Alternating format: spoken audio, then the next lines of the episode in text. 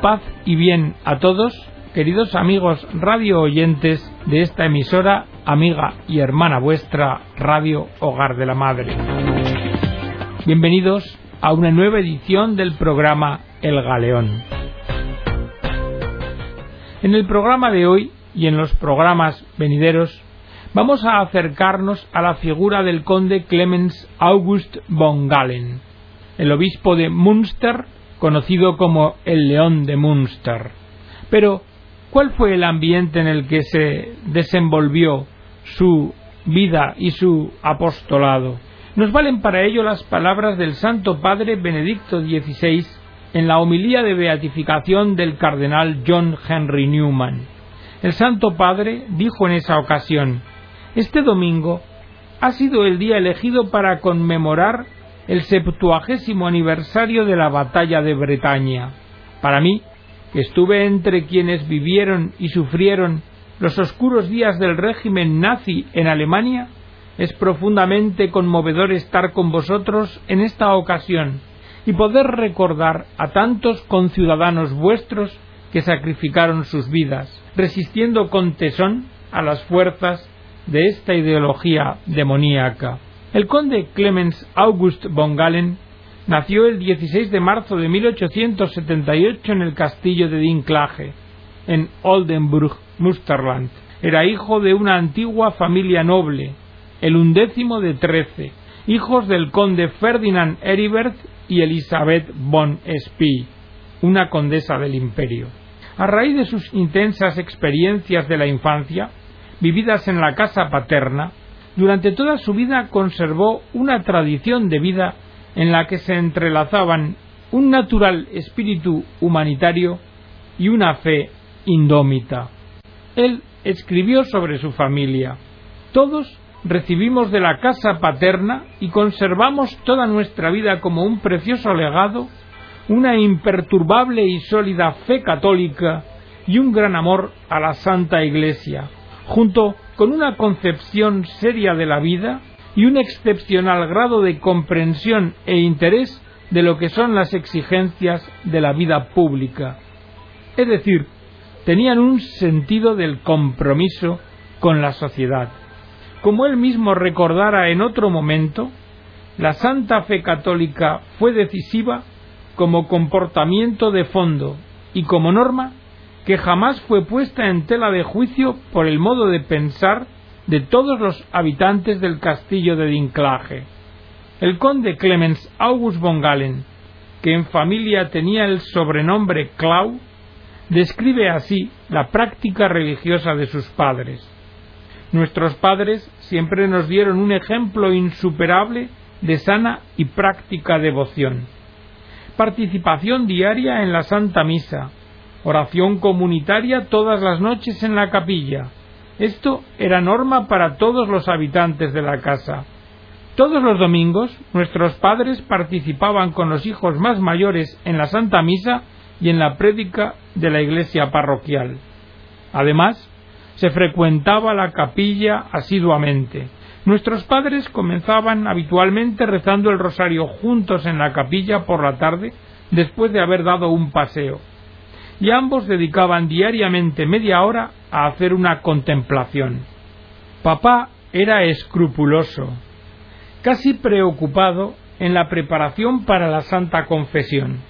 No se contentaba con la oración comunitaria de la noche, y más tarde, antes de ir a dormir, hacía un esmerado examen de conciencia sobre el trabajo diario realizado, y lo hacía arrodillado frente al escritorio, en su habitación más tarde anotaba en hojas de papel que le servían de apoyo para la confesión del sábado siguiente, y tras confesarse las rompía.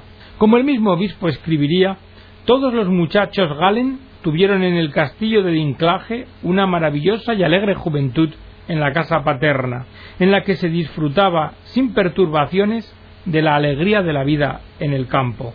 Con todo, Von Galen recordó en la crónica familiar que la educación paterna, en comparación con la de algunas otras familias, era rígida. Siempre se exigió obediencia y orden, puntualidad y esmero en el trabajo. Rara vez, cuenta, fuimos castigados. porque una reprimenda severa del padre a todos nos hacía mucho efecto, y la temíamos más que el bastón que se empleaba en otras casas. Elizabeth, la madre, fue la iniciadora de la educación religiosa. Daba lecciones de catecismo a sus hijos y los introdujo en la fe, de tal manera que a Von Galen, según sus propias palabras, hasta terminar los estudios teológicos en la universidad, le pareció difícilmente haber adquirido más conocimientos y comprensión de la verdad de la fe. En los primeros años escolares, el conde von Galen fue instruido por un preceptor. Luego, entre 1890 y 1894, por deseo de sus padres, fue alumno del colegio jesuita Estrella de la Mañana, en Feldkirch, Austria, junto con su hermano Franz, con el cual se mantuvo en contacto estrecho toda su vida. Durante ese periodo tampoco se interrumpió jamás el íntimo contacto familiar, y se mantuvo éste mediante un intercambio epistolar permanente, por cuanto que en esta época todavía estaba vigente en las escuelas privadas la ley sobre los jesuitas de la época de la Kulturkampf, los hermanos Galen no podían someterse a un examen de madurez reconocido en Alemania, de manera que en el otoño de 1894 pasaron a estudiar en el gimnasio antoniano de Becta, donde dos años después obtuvieron el título de bachillerato. Clemens August von Galen, sin percatarse todavía de su vocación sacerdotal, en mayo de 1897, por deseo de su padre, comenzó a estudiar filosofía en Friburgo, Suiza. Clemens August adquiere claridad definitiva sobre su llamado durante una estancia en Roma, en la primavera de 1898, en el transcurso de los ejercicios espirituales en María Laag. A consecuencia de esto, desde el otoño de dicho año, Von Galen estudia teología en Innsbruck, Austria, donde en ningún caso fue contado entre los estudiantes excelentes, y además solía cansarse al estudiar. Mucho tiempo acarició la idea de entrar en la orden de los jesuitas. Después de terminados los estudios teológicos, en la Pascua de 1903, el candidato al sacerdocio pasó al seminario de Münster y el 28 de mayo de 1904 fue ordenado sacerdote por el obispo Hermann Dingelstadt en la catedral de Münster. Aun cuando Clemens August von Galen provenía de la nobleza de Westfalia, era sobrino de Maximilian Gereon von Galen, obispo auxiliar, y sobrino segundo del ilustre obispo de Maguncia Wilhelm Emanuel von Ketteler, al parecer no estaba destinado a una carrera religiosa extraordinaria, y como otros muchos sacerdotes, fue capellán y cura párroco. Sin embargo, el hecho de ser parte de la nobleza tuvo gran incidencia para él. Durante toda su vida, von Galen estuvo orgulloso del título de nobleza, que para él tenía valor eterno pero además veía en ello una tarea y una responsabilidad en relación con la Iglesia y con la comunidad. En la crónica familiar que redactó en 1925 escribió Un von Galen no tiene derecho a enterrar ninguno de los talentos recibidos de Dios y debe trabajar con cada uno de ellos en el lugar donde Dios le haya puesto. Y debe hacerlo de forma desinteresada, valerosa y fiel por la gloria de Dios y por el bienestar del prójimo. Después de la ordenación sacerdotal, Clemens August fue asignado, en primer lugar, durante dos años, como vicario cooperador de Münster y capellán de su tío, el obispo auxiliar Maximilian Gereon von Galen. Y ahí pudo, según sus propias palabras, observar de cerca su inquieta diligencia, su casi meticulosa escrupulosidad en el servicio divino, también los éxitos en su modo de obrar y el amor y la veneración que se granjeó en toda la diócesis junto al clero y el pueblo. El breve periodo en el que Clemens estuvo con su tío tuvo para él grandes efectos. Nos cuenta que su tío fue para él un indescriptible buen amigo paternal, ejemplo inolvidable por su vida piadosa, especialmente por su humildad, que me resultaba vergonzosa, dice, pues a menudo pedía consejo a alguien tan joven e inexperto como yo. En 1906 el obispo de Münster envió a Clemens August a Berlín, capital del imperio. Allí, inicialmente, fue capellán de la iglesia parroquial de San Matías, cuyos sacerdotes siempre provenían de la diócesis de Münster, debido a una norma de Matías Aulique, el fundador. En 1911 lo pusieron a cargo de las almas de la iglesia de San Clemente María Hofbauer, en ese momento en construcción, con alrededor de 3.000 fieles. Ocho años después, en 1919, regresó como párroco a San Matías, en el barrio de Schönenberg, en Berlín, donde permaneció hasta 1929. En Berlín la participación en la vida eclesiástica era mucho menor que en Oldenburg y Münster, lo cual significó para Clemens August una extraordinaria ampliación de perspectivas. En primer lugar, se enfrentó con la diáspora católica. Luego, en el ámbito de sus actividades en la gran parroquia ciudadana de San Matías, con las visitas que efectuaba a las habitaciones subterráneas y a las casas pobres, tomó contacto con el problema del desempleo, con el del desarraigo y el de la radicalización política. En calidad de presidente de una asociación católica berlinesa, se le presentaron considerables tareas de organización y, entre otras cosas, se comprometió con todas sus fuerzas a favor de los trabajadores y artesanos jóvenes mediante la construcción de una casa para aprendices. Para financiar esta casa, puso a disposición su parte en la herencia paterna. También Clemens August tenía un interés sociopolítico y sus relaciones familiares lo impulsaron muchas veces a adoptar posiciones ante polémicas exigencias políticas. Con todo, su predicación era débil.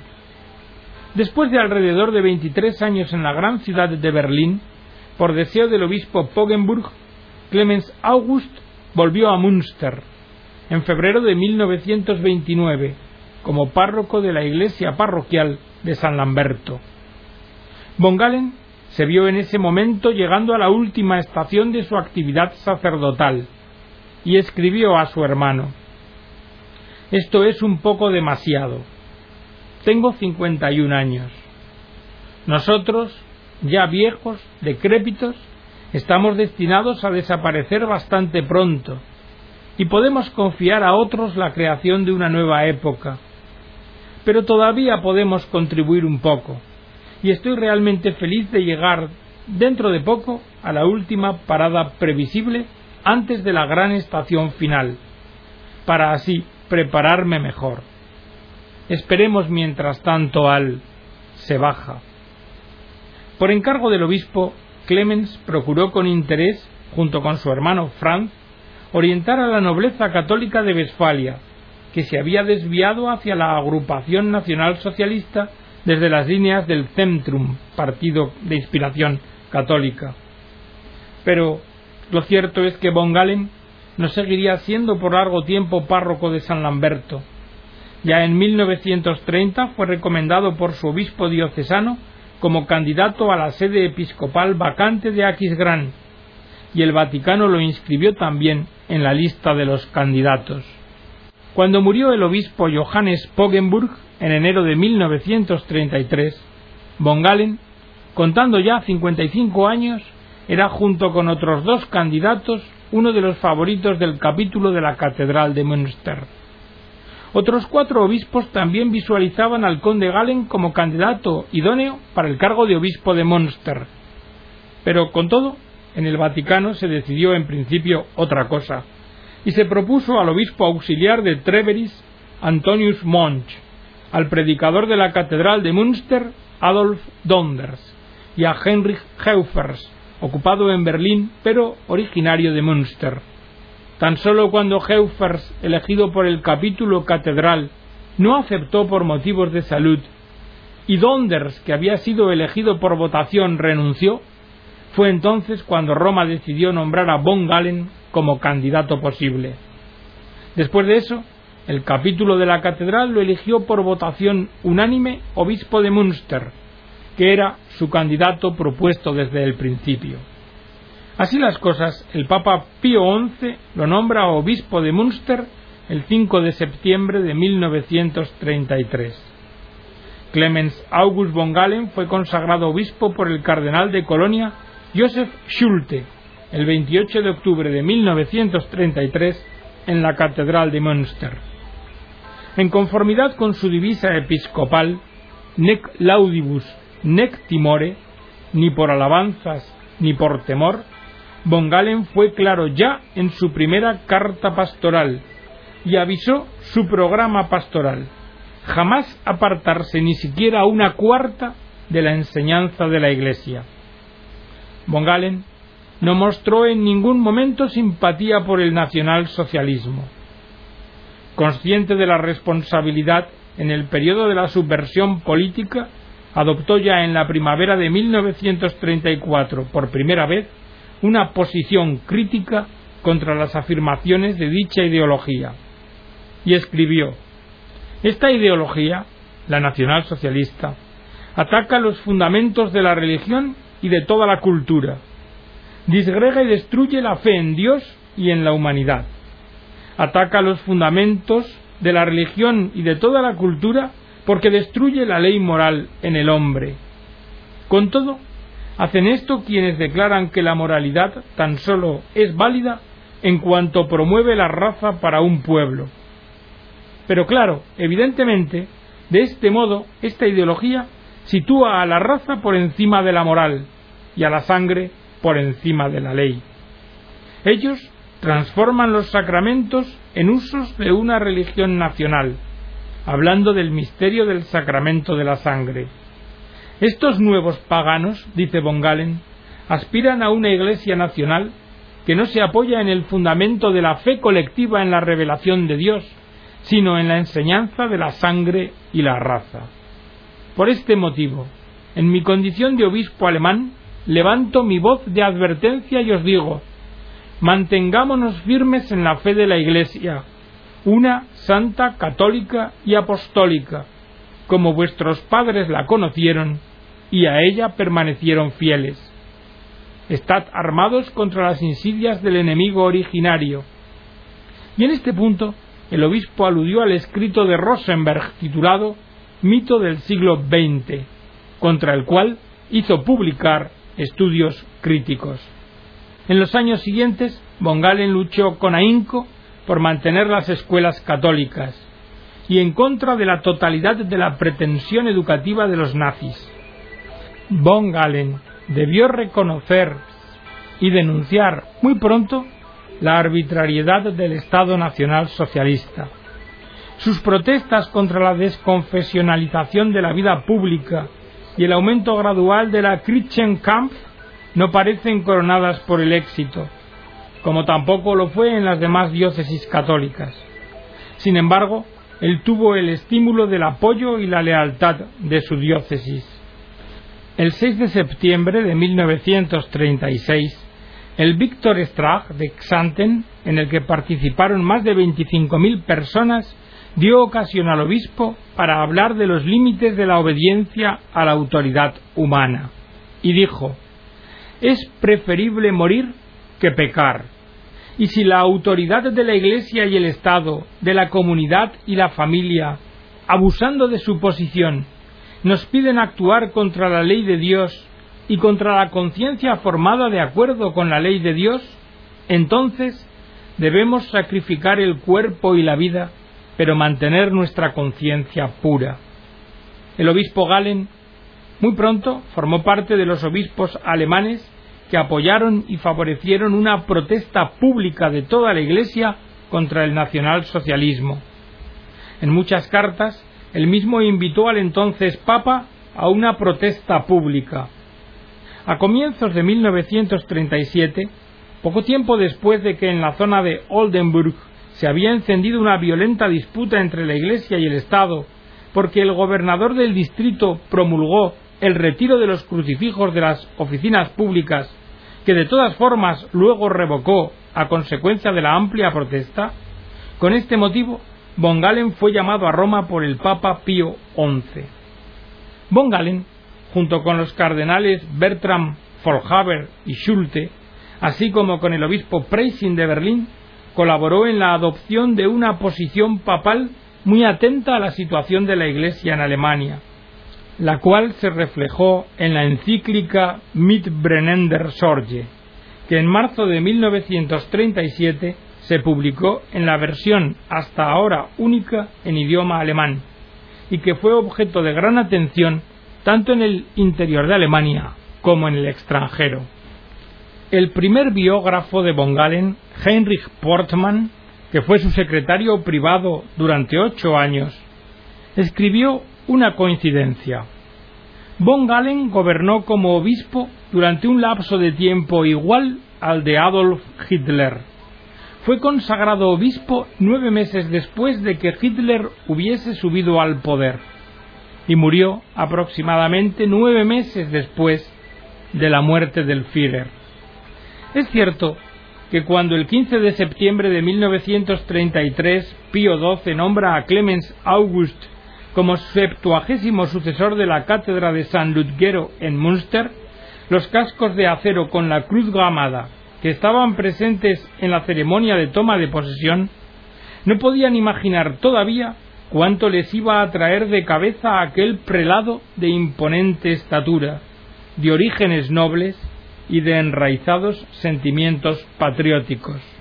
Von Galen fue el primer obispo elegido en el Tercer Reich, el primero después del Concordato de 1933, y uno de los primeros obispos alemanes que no sólo intuyó y desenmascaró con extrema lucidez y firmeza la propaganda del régimen y el peligro de la ideología nazi, sino que también de los primeros en denunciar con fuerza y públicamente los crímenes y la barbarie del terror nazi.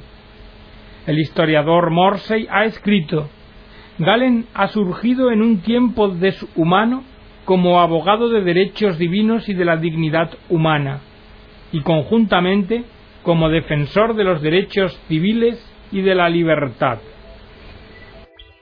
El 9 de septiembre de 1936, la Victor Strach conmemoración de San Víctor en Santén, ofreció al obispo la ocasión de hablar sobre los límites de la obediencia a las autoridades seculares. Y von Galen partió de las siguientes preguntas. ¿Cómo puede la Iglesia venerar como santo al soldado Víctor? ¿Cómo puede presentarnos como modelo a un hombre que fue ajusticiado por haber violado el juramento de fidelidad a la bandera? por haber desobedecido al emperador. El obispo, de esta forma, pasaba a exponer la concepción cristiana de la obediencia a Dios y a los hombres, y decía El cristianismo pide obediencia a Dios, pero también a los hombres.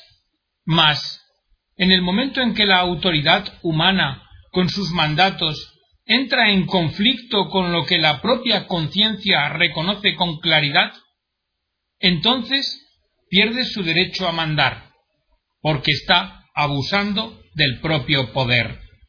Una obediencia que somete las almas, que atenta contra la conciencia y el sagrario más íntimo de la libertad humana, no es sino una esclavitud, la esclavitud más vasta, y es un ataque a Dios mismo.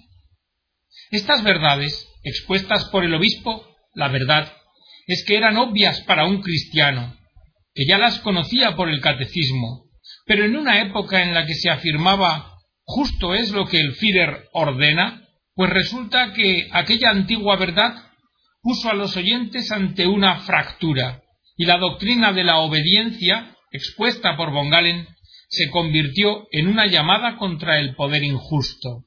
Von Galen citaba a Séneca y a un ministro de justicia prusiano, von Munchausen, quien en contra de la intención del rey Federico II, que se propuso cambiar una sentencia, declaró abiertamente Mi cabeza está a disposición de su Majestad, pero no mi conciencia.